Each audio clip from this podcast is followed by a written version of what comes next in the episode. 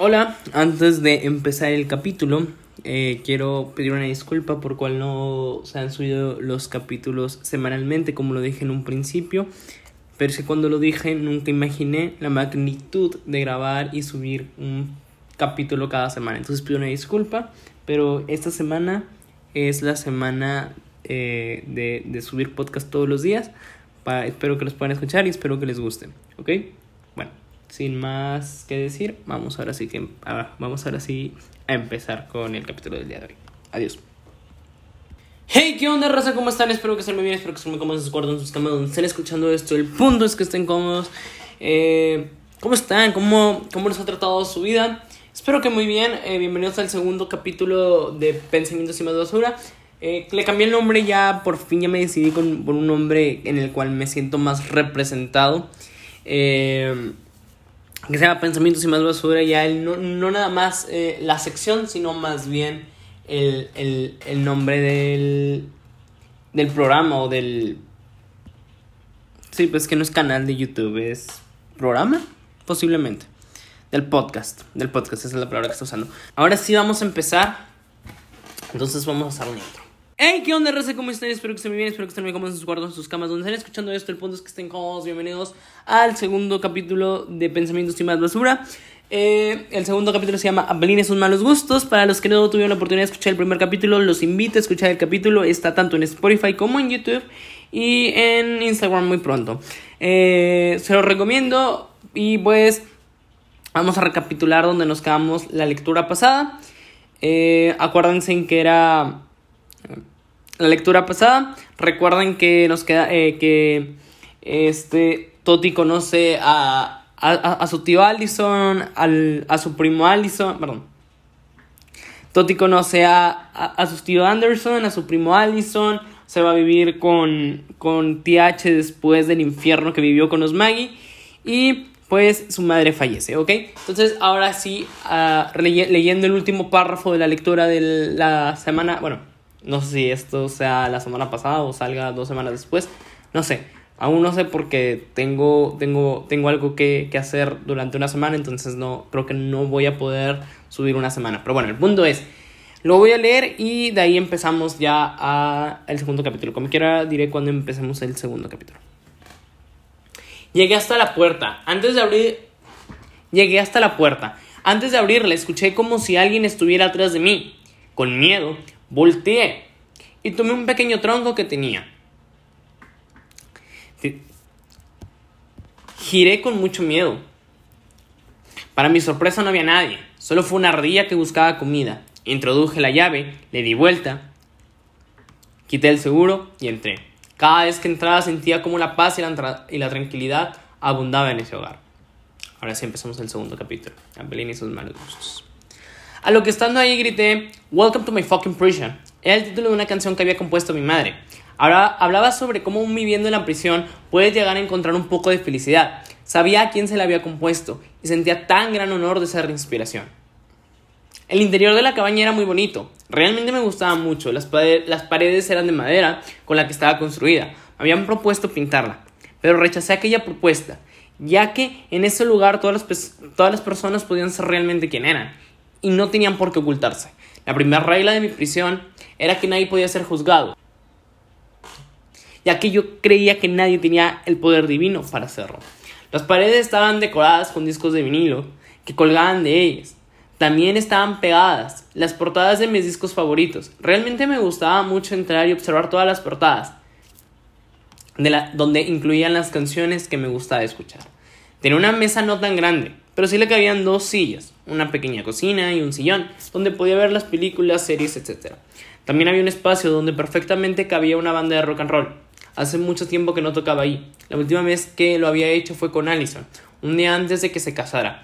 Aunque de vez en cuando tocaba aquella batería o esos teclados y me olvidaba un buen rato del mundo. Me dirigí a aprender el tocadiscos, inserté el vinilo.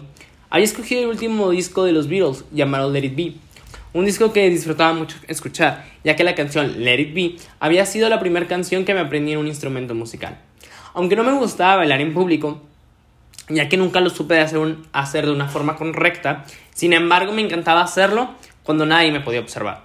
Terminando la quinta canción del álbum, ya me sentía un poco cansado, ya que en todas las canciones no había dejado de gritar y bailar, como si no hubiese un mañana. Me dirigí a preparar la cena. No era tan buen cocinero, de hecho era el peor, el que conocía, así que preparé el plato que mejor se me daba, tacos de barbacoa. Cuando, cuando acabé de hacer mis tacos, prendí el televisor, tomé mi cerveza y me dirigí a sentarme a aquel sillón. Observé el partido de Green Bay vs. Cowboys. Green Bay era mi equipo favorito por excelencia. No me perdía ningún partido. Cuando acabó el juego me emocioné tanto ya que Green Bay lo había ganado con un total de 28 a 14. Vi una película después del juego. Me dio mucho sueño así que me dirigí a la cama, estando ahí viendo las estrellas. Realmente me gustaba mucho observar las constelaciones. Empecé a recordar un poco a mi tía H y también un poco sobre un poco a mi madre y me pregunté, ¿por qué nunca tuvo el valor de afrontar a mi padre? Sabía que no lo hizo por protegerme. Eso me, eso me hacía sentir tan orgulloso de ella, ya que fue muy valiente para soportarlo. Pero me hizo sentir tan imbécil y tan culpable, ya que si yo no hubiera existido, tal vez ella aún hubiera estado viva. Al estar pensando tanto, mis ojos se cerraron automáticamente. Sin embargo, aún seguía despierto y escuché un ruido que provenía de la parte central de la sala. El ruido había sido muy diferente al que se había, escuchado en la casa de mi TH. Aterrorizado, pensé que había sido un animal o un explorador que se había metido para quedarse en aquella cabaña. Porque más de una vez personas que iban a aquel bosque se les hacía tarde y ya no podían regresar a, su casa, así que entraban a mi prisión rompiendo las ventanas y pasaban la noche ahí. No tenía armas por si necesitaba defenderme, no podía saltar por las ventanas, ya que las ventanas las había sellado tiempo atrás, ya que muchos animales entraban por ellas. Pero si las llegaba a romper tenía que pasar la noche en el bosque, y era como un salto al precipicio, sería, sería como un salto al precipicio. Para mí sería la muerte y para los animales un rico postre. Me quedé un buen rato con el miedo hasta la garganta. Me había levantado de mi cama, únicamente a ponerle cerrojo a la puerta. Habían pasado ya aproximadamente 30 minutos y no se volvió a escuchar otro ruido. Me propuse a dormir, aunque casi no pude dormir porque el miedo era tanto y la duda era tan grande que no podía conciliar el sueño. Me quedé otro rato con los ojos cerrados, pero no pude dormir realmente. Cuando menos lo esperaba ya había, ya había amanecido. No sabía si regresarme a mi casa o quedarme todavía los dos días faltantes. Tomé la decisión de quedarme. Cuando por fin me dispuse a salir, me encontré que se había caído un cuadro pero no había nadie más, ni nada más. No había nada más. Ni nada. No, perdón. Pero, no había, pero no había nada más, ni absolutamente un ser vivo. Solo un cuadro en el suelo. Y en la pared un clavo que se había oxidado. Ese fue el motivo por el cual se había caído. Tenía demasiado sueño, así que fui a dormir sin ningún temor, ni ninguna duda de que alguien me acechaba. Me desperté casi a las 7 de la tarde, Tomé una ducha y comí algo. Y puse un poco de música. Toda la noche vi películas, observé viejos videos que hace tiempo no veía. Y era, y era cuando fui a esquiar a una montaña muy larga con una chica de nombre Pelina. Un nombre demasiado extraño para una mujer demasiado hermosa. Pero claro, alguien que se parece a un ángel no puede tener un nombre común. Era una mujer de tez blanca. Ella tenía, Ella tenía heterocromia del iris un fenómeno en sus ojos que hacía que se le cambiaran de color. Tenía el pelo hasta los hombros.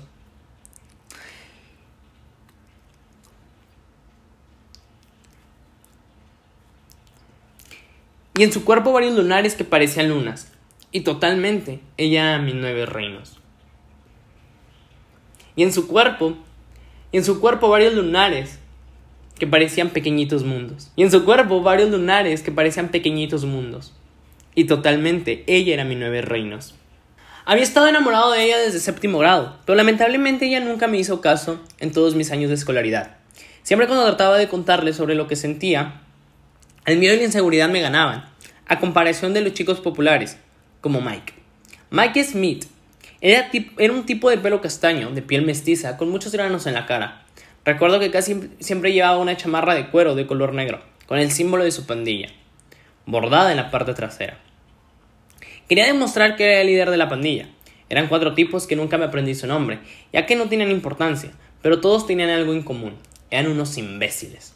Los seguían por el simple hecho de que querían ser populares. Mike Trató de enamorar a Pelina por más de tres años. Todos los días le llevaba una rosa diferente o chocolates, hasta que un día, en octavo grado, se le declaró en delante de todos y Apelina aceptó aquella petición. Pensé que ese amor duraría lo que normalmente duraba un amor escolar, un máximo de uno o dos años. Pero ellos habían durado seis años. Durante todos esos años, Mike aún seguía en la pandilla, y era lo único que hacía. Era un holgazán, ebrio, se había rumorado que le había sido infiel a Pelina. Ella lo había querido dejar, ella lo había querido dejar, pero tenía miedo que Mike pudiese llegar a hacer lo mismo que el idiota de mi padre. Un día, cuando estaba a la puesta del sol, entró una llamada. Era Pelina. Se me hacía muy extraño, ya que ella no me marcaba, y mucho menos a esa hora. Contesté el teléfono y escuché su voz pidiendo ayuda, diciendo que no recordaba el número de nadie más excepto el de la casa de la señora Jim. Su mamá y mi tía eran excelentes amigas, y aparte eran socias de un taller de costura. Realmente les iba muy bien. Les pregunté que en dónde estaba, a lo que ella me respondió que en la calle 75. Era una calle tan mítica, ya que ahí fue mi primera pelea, justo con la pandilla de Mike, o como se llamaba Mike Street. En uno de mis intentos fallidos de conquistar a Pelina, traté de crearme una propia pandilla. Claro, únicamente estaba yo, pero proclamaba, pero proclamaba que éramos demasiados y que tenían que tener miedo. Lo decía para que Mike ya no me hiciera daño. Me empezaron a respetar, por lo menos ya no se burlaban de mí. Empecé a tener reconocimiento, pero claro está que toda la verdad en algún momento tiene que salir a la luz. O por lo menos la mía sí fue. Un día Mike estuvo escuchando una conversación que sostuve con mi tía fuera del taller y le contaba cómo todos me respetaban y que Apelina, aunque sea un segundo, me había volteado a ver. Mike escuchó todo eso y fue directamente a contárselo a todas las personas y como seguía siendo el más popular, le creyeron. Apelina no le creyó al principio, pero ataron las piezas. Apelina no le creyó al principio, pero juntaron las piezas del rompecabezas, rompecabezas y vieron y lo armaron, ya que nunca habían visto a nadie de la pandilla y llegaron a la conclusión que lo que Mike contaba era cierto. Aunque casi nadie me dirigía la palabra antes de la supuesta pandilla, mucho menos después, ya que la mayoría me veían como un farsante. Excepto Allison, pero él iba un año arriba de mí, y él tenía su propia vida, así que aunque trataba de involucrarme no quería ser una molestia. Después de que llegué a la calle 75 y efectivamente se encontraba Mike en el suelo, casi muerto, había entendido que ya le habían hablado a una ambulancia. Supuse que ya estaban por llegar, ya que cuando me bajé del automóvil se había escuchado aquel mítico ruido que hacían. Vi un señor que estaba en el suelo dando RCP. No sabía muy bien quién era, hasta momentos después me enteré que un médico. La ambulancia informó que lo llevarían al hospital más cercano. Apelina se dirigió a donde estaba él, acostado en la camilla. Caminó con mucha velocidad y con mucha furia y le gritó las siguientes palabras. Me hiciste pasar tres años de mi vida en miserias. Tres años en los que tenía mucho terror. Pero si llegas a sobrevivir a esto, te pondré una demanda. Y que te quede claro, terminamos. Me ruboricé un poco y se produjo una sonrisa en la cara. Apelina estaba soltera. Era mi oportunidad de por fin cumplir mi más grande sueño. Mike sobrevivió a aquella sobredosis, pero pasaron sin, pero pasó. Mike sobrevivió a aquella sobredosis, pero pasó cinco meses en coma. Después, no mucho tiempo, cayó en otra sobredosis que esa la llevó directamente a la muerte. Después de la muerte de Mike, Apelina y yo salimos por un buen tiempo como amigos. De hecho, nos hicimos muy grandes amigos. Y claramente lo que sentía por ella se duplicó. Realmente sentía algo muy profundo por ella. Sentía algo que ni siquiera tenía verbos ni adjetivos. Aunque no me gustaba declarar mis sentimientos gracias a la experiencia que tuve con ella en, con una edad más pequeña, cuando, cuando, se cuando, cuando me le, por fin le dije mis sentimientos, que estaba enamorado de ella delante de toda la escuela, ella empezó a vomitar enfrente de mí. Tiempo después, en una charla que sostuvimos, ella me explicaría que había vomitado porque ese día no se sentía del todo bien. Pero claro, que las personas no se quedaron con aquella versión. Pasó el tiempo, salimos demasiado.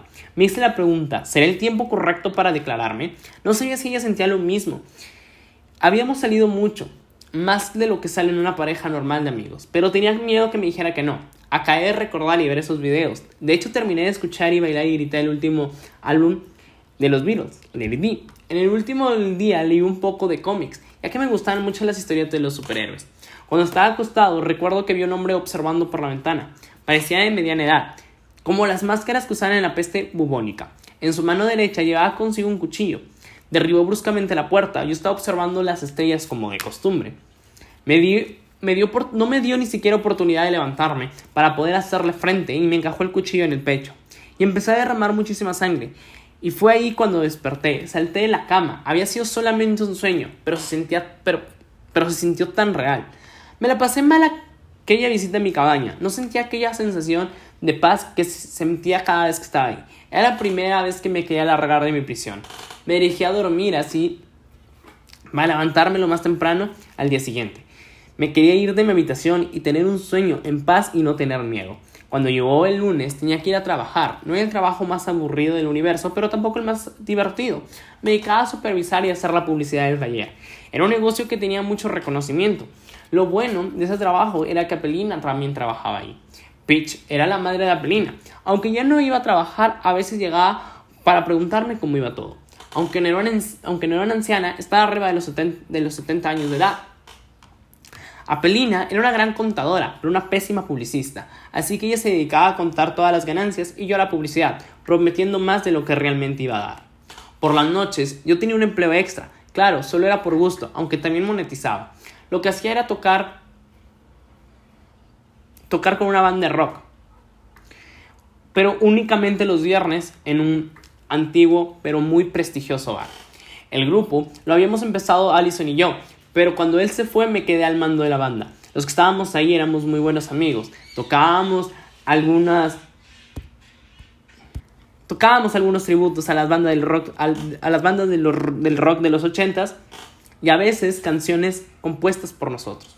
Cuando ya estaba en mi cuarto, le hablé a Pelina. La iba a citar en una cafetería, ya que por fin me había agarrado del suficientemente valor y estaba dispuesto a aclararle mis sentimientos.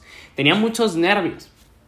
No sabía si me iba a salir la voz para decirle lo que sentía. ¿Qué pasaba si rompía en llanto? O que los, o que los nervios hiciera que me hiciera del baño en los pantalones. O que tal vez, o tal vez iba a empezar a sudar mucho, así como si hubiera corrido unos tres maratones. Cuando le di las vueltas a varias, cuando le di vueltas varias veces al teléfono, perdón, y por fin contestó. Hola, respondió con un tono de voz. perdón. Cuando le di vueltas varias veces al teléfono y por fin contestó. Hola, respondí yo con un tono de voz muy nervioso. Hola, saludó ella tranquila. Apelina, ¿cómo estás? Pregunté fingiendo que no estaba nervioso. Bien, respondió ella. Antes de que ella me preguntara cómo está, le realizó una pregunta. ¿Tienes planes para, el, para hoy a las 17 horas? Sí, tengo que trabajar en el taller, hemos estado muy atrasados. Tratando de ocultar mi voz que estaba a punto de quebrarse, era como si me hubiese rechazado amablemente. Bueno, es que yo te quería invitar un café y ya sabes, poder relajarnos un, un buen rato. Lo dije con un tono de voz desesperanzado y triste. Y creo que ella comprendió que me había puesto un poco triste. Entonces dijo, está bien, ¿a dónde quieres ir y a qué horas? Cambié de opinión y la cité en el restaurante más elegante que conocía. Ella me preguntó que si a las 18 horas estaba bien, a lo que le contesté con una voz súper aguda, ya que estaba muy emocionado y no me salía la voz y le dije, claro que sí. Pasó el tiempo, me bañé, me puse elegante, me puse un traje de color verde esmeralda. Tenía unos cuadros negros dentro, yo creía que me quedaba bien. No sabía mucho sobre la moda de la no sabía mucho sobre la moda de la vestimenta, pero creía yo que me veía lo suficientemente bien. Tomé las llaves del automóvil, cerré la puerta de la casa y me conduje hasta recoger a Pelina en el taller. Cuando me detuve en el semáforo, volteé hacia la ventana que está a mi derecha y observé en ella unos ojos de color negro con un símbolo en la frente. Me espanté demasiado, que le di un golpe al claxon. Asusté a varias palomas que estaban por ahí. Recordaba ese símbolo. Era el mismo símbolo que llevaba el hombre de la máscara. El día que me asesinó en mis sueños. Seguía avanzando sin darle importancia, aunque sabía que horas después tenía que anotar eso en un diario. Ya que, ya que desde que estaba con mi tía H, era la regla que todos los miércoles tenía que ir con a terapia. La terapia realmente me ayudaba a restablecerme el duelo, como lo decía la terapeuta, ya que, ya que hasta la fecha había tenido traumas y varias veces tenía pesadillas de ver cómo mi padre asesinaba a mi madre. Escribí sobre mis sueños que tuve en la prisión y sobre el ruido que había escuchado el día después del funeral de mi tía. Del presunto. Tenía cuatro días que no veía a Pelina, ya que la última vez que la había visto fue en el funeral de, de mi tía H, ya que ella me había aconsejado tomar descanso de cinco días. Pensé en quedarme los cinco días en mi prisión, pero después lo que había sucedido tomé la decisión de solo quedarme tres. Aparte quería ver a Sheriff Up, como le decía de cariño. Ya que a los dos nos gustaban mucho las películas del viejo oeste, compartíamos gustos por la lectura, de hecho nuestro libro favorito era Ready Player One. Cuando estaba a punto de llegar por ella al taller, mis manos comenzaron a temblar. Iba directo a recoger a Pelina. Estaba muy nervioso, sabía que tal vez ella me iba a decir que no. Posiblemente iba a cambiar nuestra relación de amigos, o también podía terminar terminarla para siempre. Todavía tenía la opción de, decirle que se me había hecho tarde, inventarle que estaba en terapia, etc. Pero ella sabía que era miércoles, cuando tenía que asistir a la terapia. Y qué casualidad que cuando justo ese día, cuando le, insistí tanto en que fuera, yo no podía. Así que me tomé de valor y conduje hasta, la, hasta el taller. Tres cuadras antes de llegar me, me puse perfume, ya que lo guardaba en la guantera del carro. Un semáforo antes de llegar pude observar a un chico de casi 14 años, piel mestiza, con un cabello castaño expresivos. Su cara en ese momento reflejaba mucho miedo y en un parpadeo ya no estaba. No lo podía creer. Como alguien que estaba hace menos de un minuto pudo desaparecer. Como arte de magia. ¿Acaso así desaparecían las personas que estaban en los carteles? Si me hubiera quedado observando unos instantes más, hubiera podido resolver el misterio que tantos investigadores no, no habían encontrado. Pero todos esos pensamientos se vieron opacados cuando ya había llegado al taller. Ahí estaba Pelina, ya un hermoso vestido color rojo carmesí con un collar muy exquisito y una pulsera que casi nadie notaba. Un collar muy exitisto, ¿no? y una pulsera que casi no se notaba.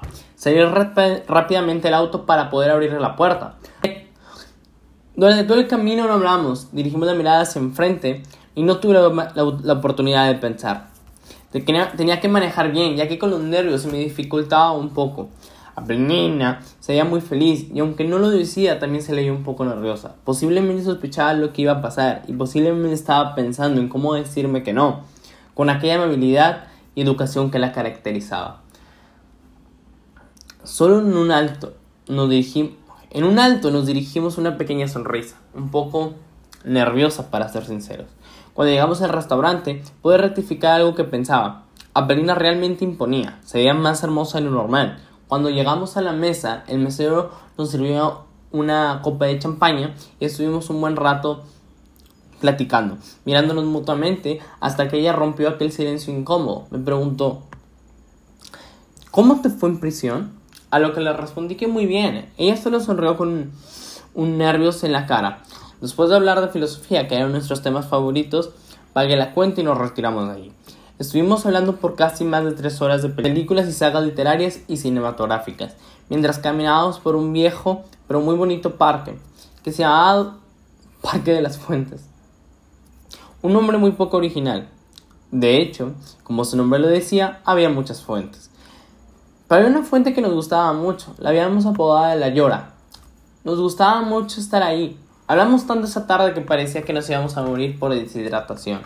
Cuando por fin llegamos a la llora, que realmente se llamaba el grito de Ángela, que realmente se llamaba el grito de Ángela, había una historia referente a, esa fuente. Contaba la historia de una pobre mujer llamada Ángela que constantemente le gritaban todas las personas.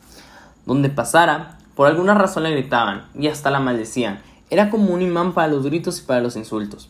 Su madre era como un imán para los gritos y para los insultos. Su madre era la persona que más le gritaba. Ángela tenía un hermano llamado Leonardo. Leonardo quería conquistar a la chica más hermosa de aquella vieja ciudad llamado Temeo. Así que Leonardo fue a la fuente más cercana y como no tenía monedas que darle, aventó una piedra. Y como la fuente tenía que responder a las súplicas de, lo que real, de los que realmente lo desearan con corazón, y, y Leonardo realmente lo sentía en ese momento, a Leonardo se le ocurrió pedirle otro favor a la fuente, aunque no tenía monedas porque no había, vendido no había vendido absolutamente su ganado. Se le ocurrió pedirle otro, otro favor a la fuente. Aunque tenía monedas, ya que había vendido un poco de su ganado, no las quiso dar a la fuente. Ahí aventó otra piedra. Y la fuente era muy astuta y sabía que ya no lo había hecho con el deseo, con el deseo perdón, que lo hizo la primera vez. Le cumplió el deseo que había pedido y así Leonardo pidió infinidades y se fueron cumpliendo. Un Leonardo encontró a Ángela llorando, a lo que él le preguntó qué le sucedía. Ella respondió que todos le gritaban, que no había ninguna persona que no lo hiciera. Al darse cuenta que era la primera vez que hablaba, con alguien sin que le levantara la voz, se sorprendió tanto. Le preguntó que cómo lo había hecho. Leonardo le presumió lo que había pasado en la fuente. Oh, hermana mía, es tan fácil. Ve a esa fuente de deseo y pide de todo corazón, con una, un aire de superioridad moral. Ángela lloró aún más fuerte, diciéndole que no tenía dinero para darle a la fuente. Leonardo, claro, le platicó su estrategia y le dijo que no se preocupara, con que deseara de todo corazón, con eso bastaría.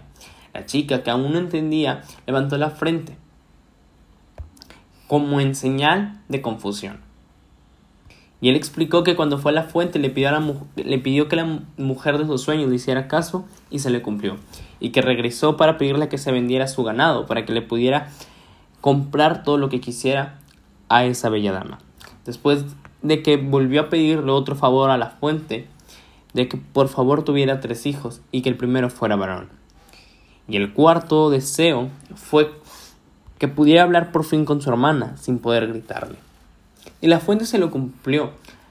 Obviamente Leonardo le advirtió diciéndole, los deseos son únicamente para ti, no puedes pedirle un deseo para otra persona, únicamente para ti. Leonardo se había retirado de la casa de Ángela, había visto Ángela había visto tentadora aquella propuesta, así que se dirigió de noche hacia la fuente. Cuando estaba ahí, enfrente de ella, se abrió de la nada, y dentro de ella se encontraba oro, demasiado oro y plata. Ángela, recordando lo que le había dicho su hermano, que con una piedra bastaría, ella se quiso darle aunque sea una moneda a la fuente. Ángela tomó todo el dinero que había y pidió su, su deseo.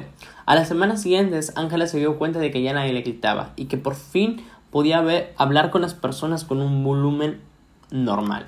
Todo el mundo le preguntó que cómo lo había logrado, a lo que ella solo se abstuvo a decir que fue por arte de magia. Jamás dijo que había sido la fuente quien le había dado todo el dinero para que pudiera vivir dignamente. Y también había sido ella la que hizo que todos los, los demás le, le dejaran de gritar.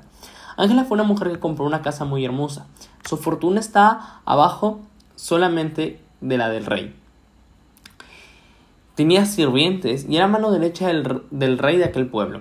Pero como todo lo que sube tiene que bajar, una vez que ya no le podía pagar a sus sirvientes, ellos renunciaron. Ya había gastado todo su dinero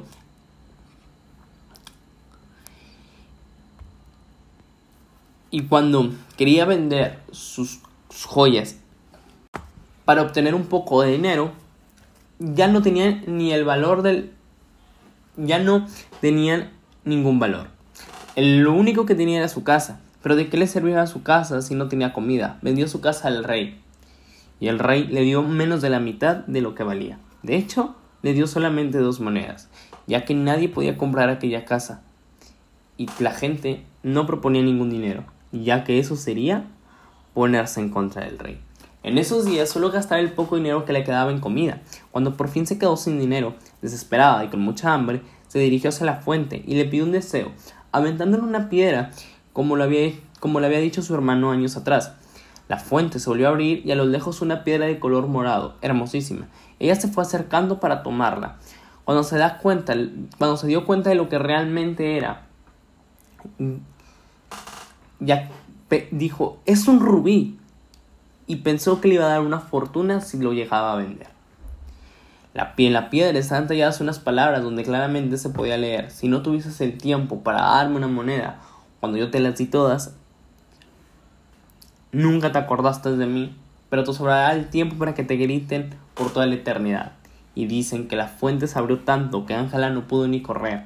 Gritó tan fuerte que solo espantó a un gato que estaba ahí, pero ningún humano la pudo escuchar. El rubí cayó de sus manos y desapareció como una piedra más.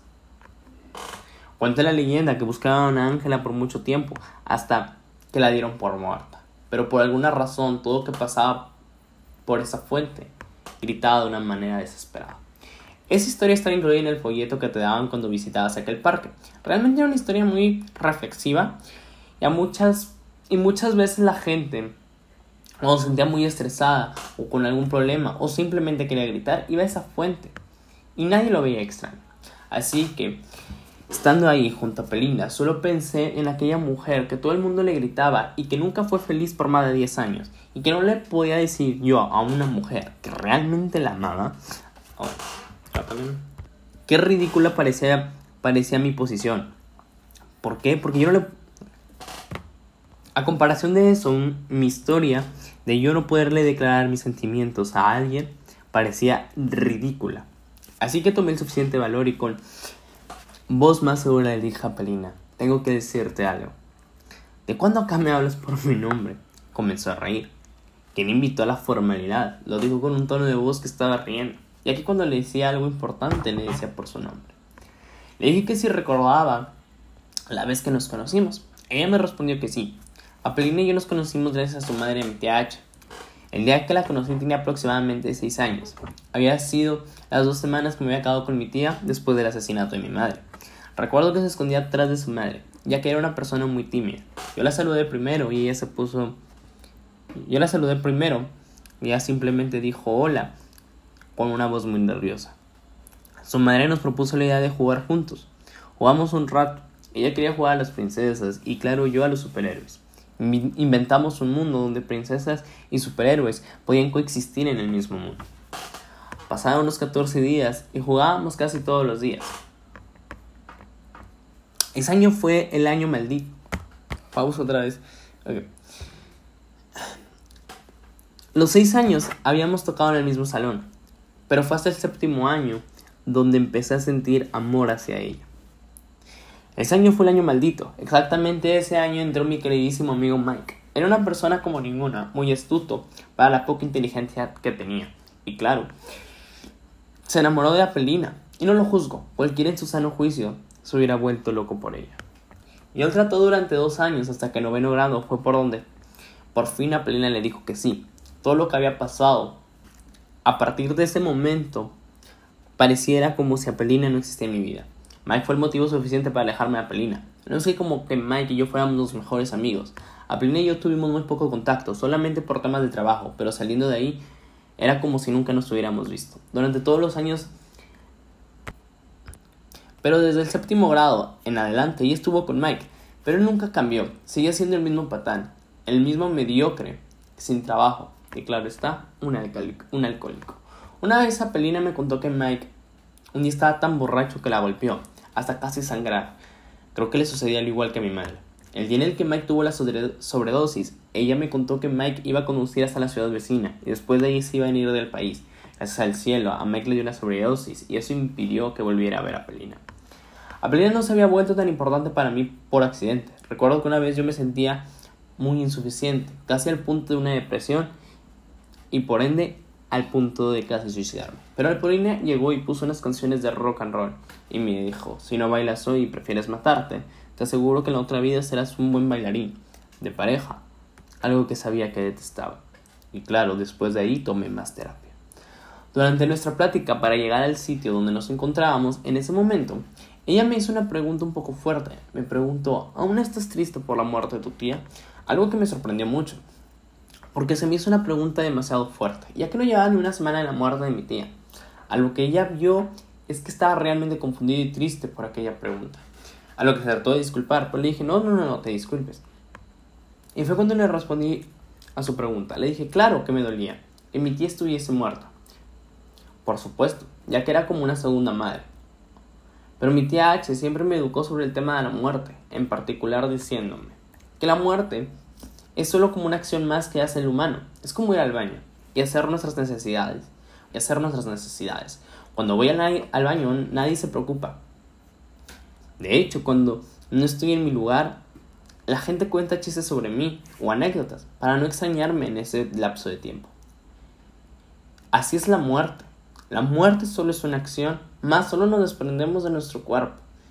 Y como cuando vamos al baño, cuentan anécdotas con nosotros por, el lapso, por un buen lapso de tiempo.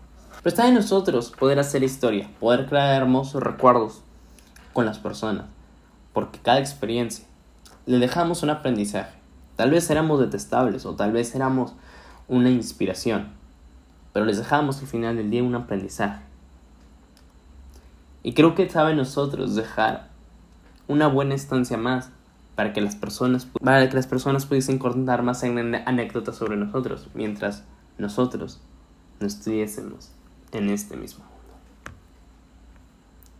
Explicaba todo eso a Pelina, me dijo, realmente tu tía era muy inteligente. Solo le devolvió una sonrisa, muy orgulloso.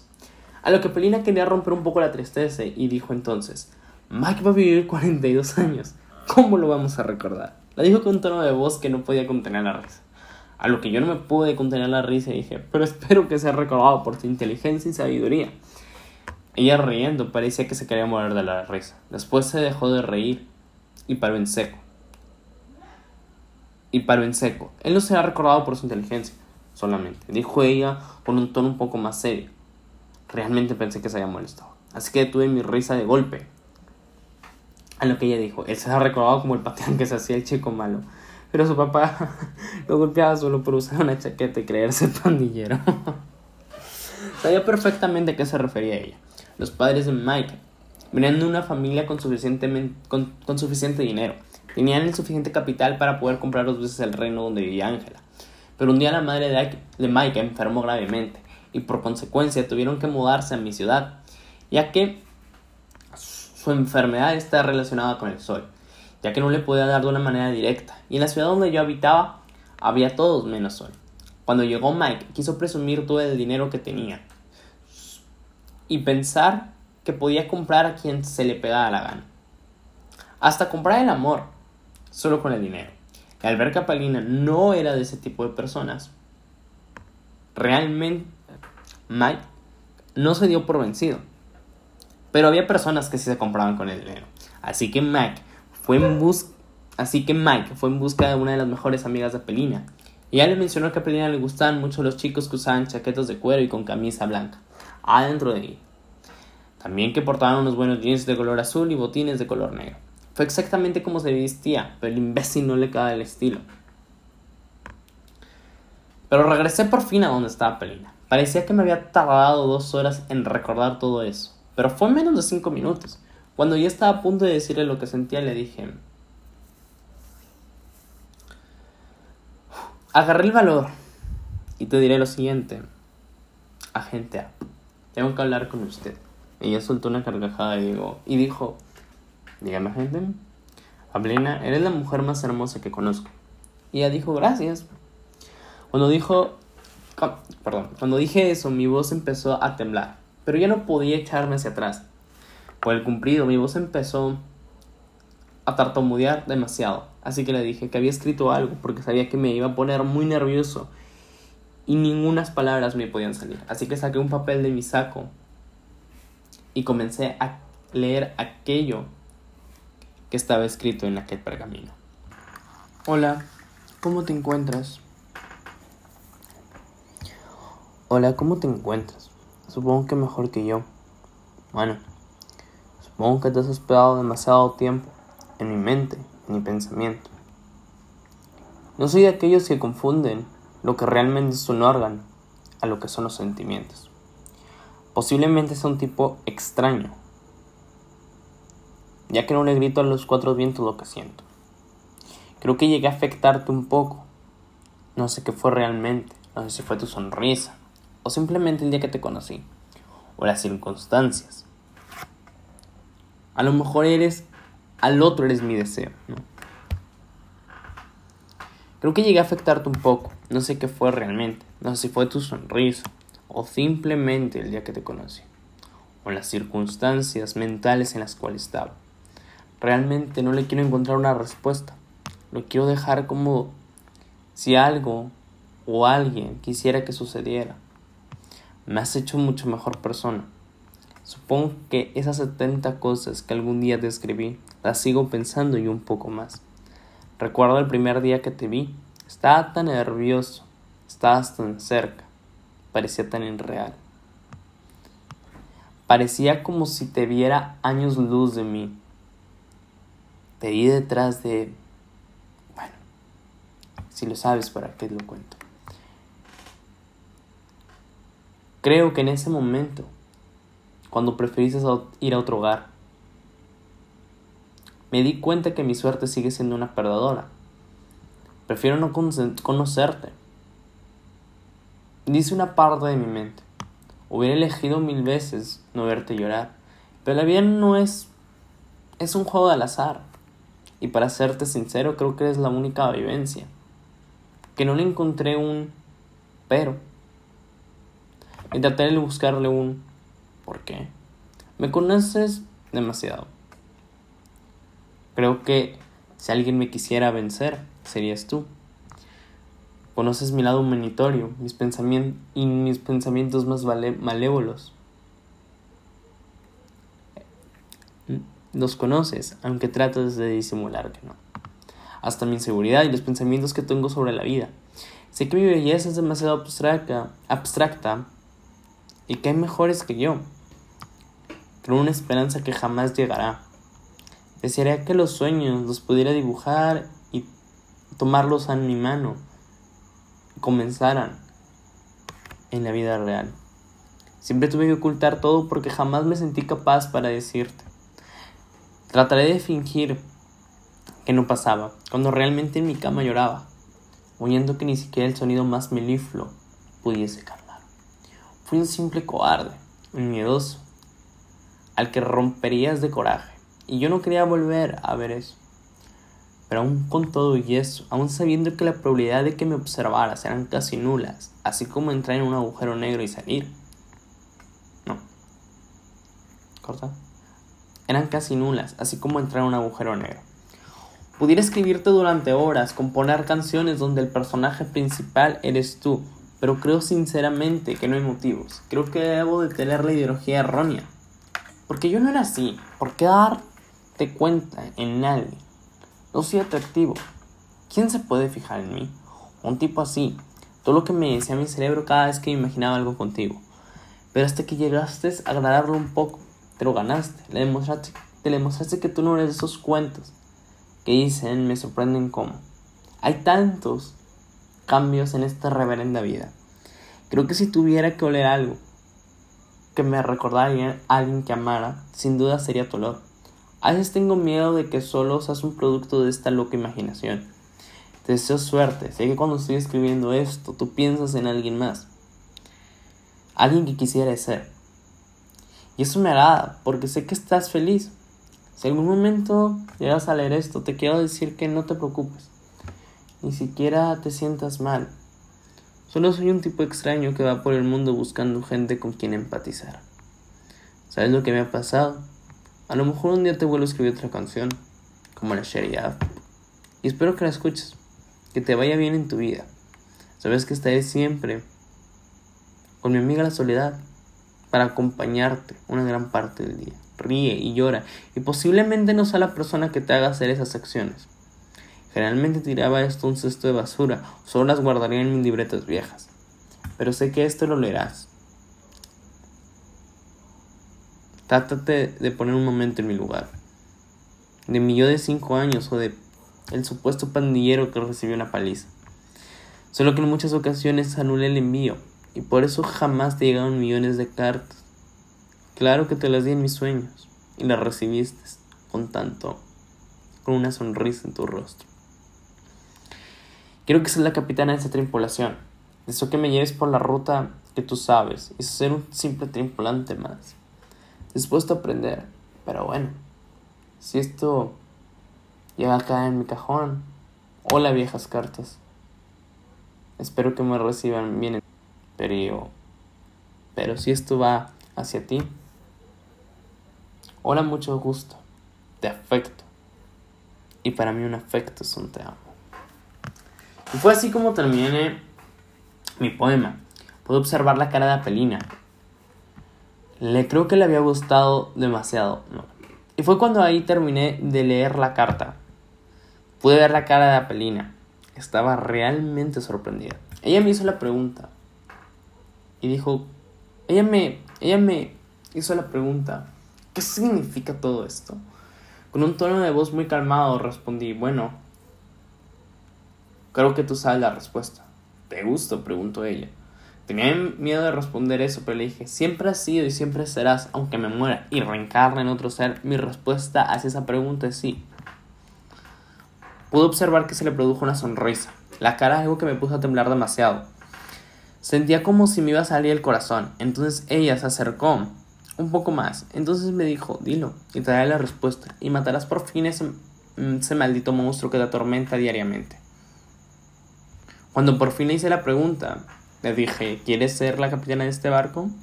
¿Te gustaría ser la detective mando de esta investigación? Algo que ya no pudo contener la risa y me dijo, ¿no lo puedes preguntar como la gente normal? Y le contesté, lo normal suele ser monótono y, aburrido. Así que no, no puedo pedirlo como la gente normal. Mi título como anormal y extraños y sarcástico no puede. Así que no, no puedo pedirlo como la gente normal. No puedo decir quién es novia. Así que ahí está mi propuesta. Ella sonrió y dijo, bueno, entonces acepto ser la detective a cargo. Apenas me había recuperado de la adrenalina que sentí al preguntarle eso, cuando de repente sentí como ella tenía sus manos en mi cuello y sus labios estaban pegados con los míos. Duró aproximadamente tres minutos. La tomé de la mano y nos dirigimos hacia la salida. Cuando nos dirigimos a su, su casa fue un momento demasiado divertido. Me contaba cosas que le gustaban y le explicaba sobre el universo de Marvel. Le contaba sobre los cómics que había leído sobre mis historias más tontas y también sobre las más sobre las que tenían más coherencia. Aunque ya ya sabía un poco de Marvel, nunca había encontrado el momento exacto para hablar de aquello. Y si esa era la ocasión perfecta, ya que los estábamos nerviosos y era un buen tema para hablar. Tras mucho tiempo de plática le conté sobre mi sueño y lo que había sentido. Ella me contó que el día que regresaba del funeral de mi tía había una pequeña cosa que parecía como un ser vivo, me lo escribió, me dijo que era gordo, muy pequeño y que caminaba con unas líneas en la cara como si alguien con el dedo se los hubiera puesto. Me dijo que el niño iba corriendo a una gran velocidad o la más que podía ya que su peso no lo dejaba correr tan rápido. Antes de llegar a su casa le pedí que si por favor me podía hacer un dibujo de aquella cosa que vio para poder observarlo y analizarlo mejor. Ella era una gran dibujante Ella respondió que sí. Cuando llegamos a su casa, cuando, cuando llegamos a su casa, le di un beso en la mejilla. Ella solo me encontró sonrisa nerviosa y me dijo, nos vemos mañana, señor detective. Igualmente, señorita, espero resolver otro caso. Adiós. Entré a su casa y me propuse conducir. Iba conduciendo hasta que llegué. Entré a su casa. Entró a su... Vi, vi que entró a su casa. Conduje hasta la mía Abrí la puerta, me acosté en el sofá y grité, por fin tengo el ADN de Apelina.